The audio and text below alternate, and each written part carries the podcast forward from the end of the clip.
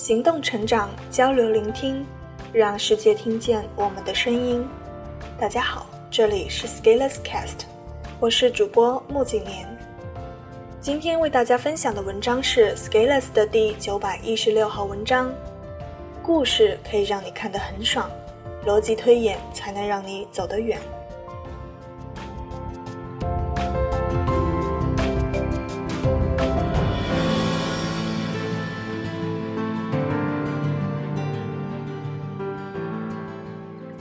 翻看如今许多著名的微信公众号，里面各种有名作者的文章，如果你刷的量大了以后，你会发现有一个共同的特点，就是文章都离不开故事。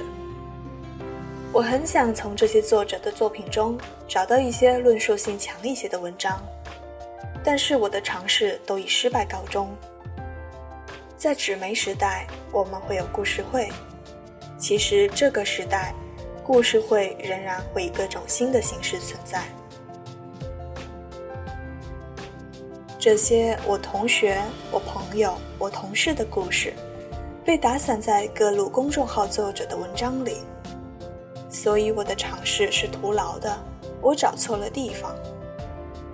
传播广泛的文章必然离不开故事，而好的故事还有更多的价值，比如拍成影视作品。以及更多的商业利益，人们需要故事，就像人们需要娱乐一样。读一篇文章，跟一条故事的线索，然后故事结束，触动了情绪，有一些启发，然后作者给你下一个结论，于是你很有收获的样子，满心欢喜。不管从哪种角度，我们都是需要故事的，因为故事的代入感很强，我们很容易上手理解。于是顺着故事的情节跌宕起伏，看得不亦乐乎。从某种程度上，故事就是为了让我们看得爽的。不管是喜剧还是悲剧，不管是励志还是压抑，我们的情绪在故事中拉伸，我们和故事有一个交互，于是给我们一个印象，就像你看完了电影，颇有感慨地从电影院里走出来。但是我不知道你有没有考虑过一些问题，比如，为什么你看电影看故事那么爽，而学点技能感觉累得要死？再比如说我自己，我看了一些电影，当场会很爽，然后过了一段时间，我会忘记我看的一些电影，然后把这些情节搞混。但是我努力学会了一些技能，尤其是掌握并且能运用以后，我却很少会把这些忘记。而且我还能在不同的场合用上。我思考的结论是，故事太具象了，我们很容易明白，但却也会束缚住我们的思考，因为我们不太容易迁移。而能让我们迁移并且举一反三的，其实是逻辑推演的能力。逻辑推演意味着抽象，而抽象则意味着思考会脱离具体的对象。不断的剥离不相关的要素，不停的提升泛化，在一个新的高度，沿着逻辑的规律前行。有两个词，一个叫归纳，一个叫推演。归纳就是从现象到理论，也就是从我们看到的现象中得出一些理论；而推演就是从理论到现象，我们通过逻辑发现新的世界，指引了前进的方向。然后在真实的世界中找到了对象。如果我们只是一味的看故事，爽爽爽，那么我们只是从现象到现象，满足的只有自己的情绪了。其实这样也没有问题。大众需要听到一些故事，来满足他们内心各种隐秘的需求。比如，大众可能会想看到高考状元高分低能的故事，可能想看到一夜暴富的故事。可能想看到只投机取巧、快速赚到钱的故事。故事的存在会满足这一部分需要，但是如果我们的追求不会止步于此，我们还需要做更多的事情，而这个就是逻辑推演的能力。故事就像雪地上的一排一排脚印，看上去很动人，但是却很容易把你吸引。于是你不自觉地想跟着这排脚印走。而逻辑却是，你根据自己的综合判断分析，决策自己要往哪走，评估了风险，自己开始独处行走，踩出一条脚印。这有什么区别？从现象上看，都是选择了一条路，但是内涵却是不一样的。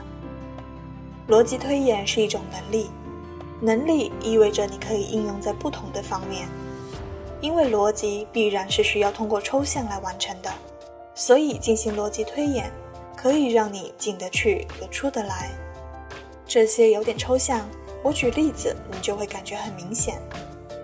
你在思考问题的时候，看看自己脑子里是什么反应就知道了。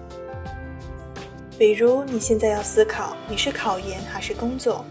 你是继续租房还是买房？你是去 A 城市还是 B 城市？这一系列相对比你格局更宏观一些的事情。这个时候，你脑子里是罗列清晰的条理分析，还是只有一个个 A 同学、B 同学、C 同学如何如何，所以我要如何？还是就是一锅乱粥？故事看得多而又不会分析总结的人。往往脑子里只有各种七大姑八大姨的故事，而这些故事就拿来指导自己的人生了。等老了以后，继续祸害下一代，说你该干啥干啥。而假使平时多用逻辑想想问题的，这个时候脑子往往会更清楚一些，因为能抓到更原理层面的东西。世界的变化很快，但是我还是相信万变不离其宗的。而如果我们能自主进行逻辑推演，我们会有一些可以应对时代变化的能力。而且我还相信，故事是可以按需编撰的。你说你想要什么样的情节，我来给你编就可以了。具有逻辑推演能力的人编故事，就像给猴子编把戏一样，把这样的情节和套路玩起来，设出各种局，于是就有各种故事了。但是我不爱做那种看到故事就往里面钻的人。也许钻到最后面，的确你会捡到一个道理，但是这明显不如自己基于行动加上逻辑推演得到来得更扎实。就像真正会解题一样，开启了上帝视角以后，你就能知道出题人要哪里设套玩你，就很容易拿高分了。这也是过去你看我的文章故事少、烧脑多的原因。但是我很庆幸的是，我这种文章的风格吸引了一批也具有逻辑推演思考能力的小伙伴。尽管我们人不多，但是慢慢走下去也是可以谋求一下长远的发展的。说了这么多，根本就是一个视角变换，不要仅仅满足于做一个纯粹的内容消费者，向内容的生产者进发。这样，该需要你有的能力，你迟早都会在摸爬滚打中学会。当然，这仍然不会妨碍我们写出一个好故事。以上就是这篇文章的全部内容了，感谢你的收听，我们下期再见。